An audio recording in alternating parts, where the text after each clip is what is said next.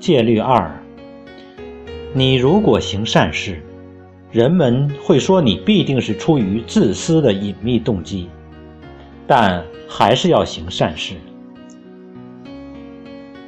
我是在十五岁上高中二年级的时候学到这条戒律的。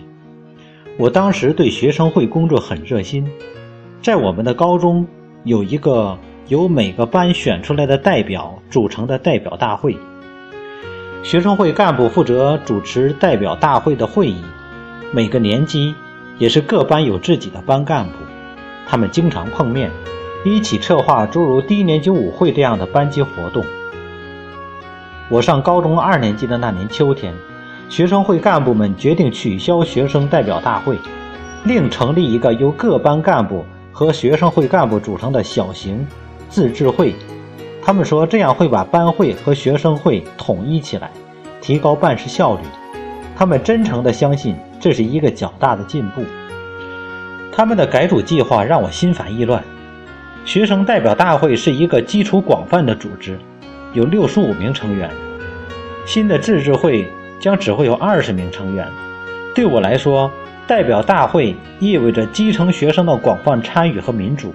新的自治会将会使参与其中的学生数量减少三分之二以上。我想，它将成为一个精英团体，一个寡头政治集团。二十名学生将代表两千四百名学生。由于改组计划。需要全校学生投票表决，以改变学生会的组织的结构。校园领袖们便开始四处宣讲，向他们陈述自己的计划时，我毫不犹豫地发言表示反对。学生会主席当众宣布对改组计划的支持时，我要求得到同等的发言机会予以反驳，并得到了允许。校刊刊登了一篇社论支持改组计划。我便写了一封信提出批评。有好几个星期，我是唯一愿意公开反对新计划的学生。我的批评激怒了校园领袖们，他们是当局者，校园社会的领导人，不习惯不习惯遭受到反对。我不得不忍受他们的冷嘲热讽、含沙射影和侮辱。他们弄到了我们班的课程表，两次。没有事先通知就来到我正在上课的课堂上，告诉老师他们要立刻同我展开辩论。有一次，老师同意他们这样做了。一些改组计划的支持者甚至在午餐时间去担任纠察。他们在学校门口前围成一圈，手中举着手中举着标语牌，不支持改组。还对我进行人身攻击，在我所有正确的圈子里，成了不受欢迎的人。几个星期以后，又有五六个学生决定公开反对改组计划。这件事闹得满城风雨，最后双方达成协议，将在一次全校大会上进行辩论，然后由全体学生就此就此议题投票公决。学校礼堂的讲台上摆了两张桌子。每张桌子后面站了几个学生辩手，我是反方辩手的头领。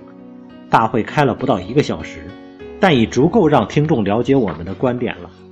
投票结果出来了，改组计划以一千七百票对四百票遭到了否决。我们取得了令人大吃一惊的胜利，学生代表大会没有取消，小型自治会也没有成立。几个月以后。学生会主席对我说：“改组计划是错误的。”他很高兴，他没有成功。我想，我作为一个入学不到两个月的高二学生，敢于同校园领袖们较量，实在是勇气可嘉。最开始的那几个星期，我是唯一的反对者，日子过得真是孤单。我不喜欢受到攻击，也不能相信自己被孤立起来了。我生来。就自我感觉像个被放逐者，而这可不是个好感觉。我们获胜之后，我兴高采烈的投票证明我不是孤独的。实际上，百分之八十的学生理解我要说的话。我决定进一步参与。第二年春天，我报名竞选学生会副主席。有我的名字在内的候选人名单出来后，一位校园领袖插话了：“雨涵讥讽地下了个结论：“我知道了。”他说：“你反对改组计划是为了在群众中提高知名度，这样你就能竞选学生会的职位了。你不过是个机会主义者罢了。”他做了个鬼脸，走开了。我当时愣住了。我当初反对改组计划时，就已经认定了自己是在放弃当选或被任命任何官职的一切可能性。我是校园领袖们蔑视的对象，我也没指望能取胜。我只是对那个提案深有感触，就决定大声讲出来。现在，我所采取的立场被人形容成了一种哗众取宠的公关噱头，一种政治投机者精心谋划的举动。我简直不敢相信，怎会有人这样想？更不用说这样提了。我见过一幕，一次又一次的重演。人们一旦遭到曲解和冤枉，就变得愤世嫉俗、心灰意冷，往往会放弃行善事。他们只想尽可能为自己争取得利益，他们为自己的行为辩护，说别人也一样。别人也都是只为自己打算的，他们将自己的动机归咎于他人。行善事的人被视视作只是在假装行善事，而实际上骨子里是自私的。简而言之，按照自己自私的隐秘动机行事的人，总是指责别人这样做。所以，如果你行善事，你所做的一切。有可能遭到那些扭曲、愤世嫉俗、心灰意冷的人的贬低，那非常悲哀。但这悲哀说的主要是他们，而不是你。你仍然需要做正确、美好、真实的事情，那就是可以找到人生意义和满足感的所在。你如果行善事，人们。会说你必定是出于自私的隐秘动机，但还是要行善事。